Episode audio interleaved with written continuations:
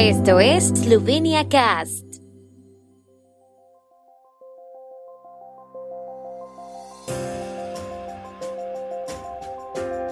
Noticias. Se abren licitaciones para construcción del tramo costero de la segunda vía ferroviaria eslovena. Condiciones para cruzar las fronteras eslovenas se están endureciendo. Apertura de terrazas de restaurantes en la región de Posauye y sureste. La Facultad de Economía de Ljubljana celebra su 75 aniversario.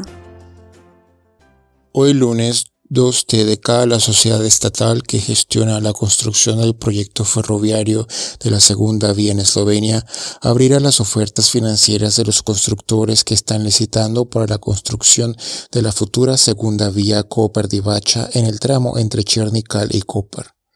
La semana pasada, un consorcio liderado por el austriaco Strabag y el constructor nacional Collector CPG presentó ofertas para las principales horas de construcción en la parte entre Divacha y Chernikal. Debido a la amenaza que suponen las nuevas versiones del COVID-19, a partir de hoy se aplican condiciones más estrictas para cruzar la frontera se han vuelto a introducir puestos de control en las fronteras interiores de Schengen.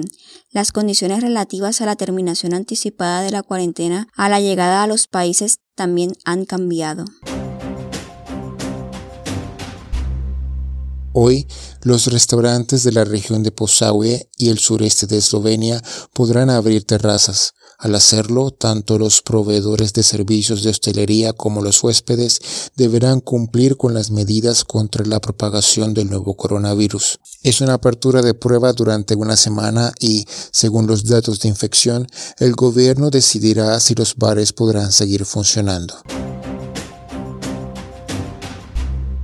La Facultad de Economía de la Universidad de Ljubljana celebra su 75 aniversario. Fue fundada en un día como hoy, 8 de marzo en 1946. Hasta ahora se han graduado 41.820 estudiantes, 9.545 con maestría y 493 con doctorado. La facultad está comenzando el año con el proyecto de calidad denominado 3C, creando, conectando, cambiando, anunció la facultad.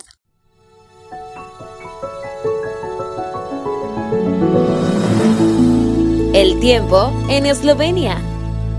El tiempo con información de la ARSO, Agencia de la República de Eslovenia del Medio Ambiente. Estará mayormente soleado por la tarde. Un viento del este soplará en algunos lugares.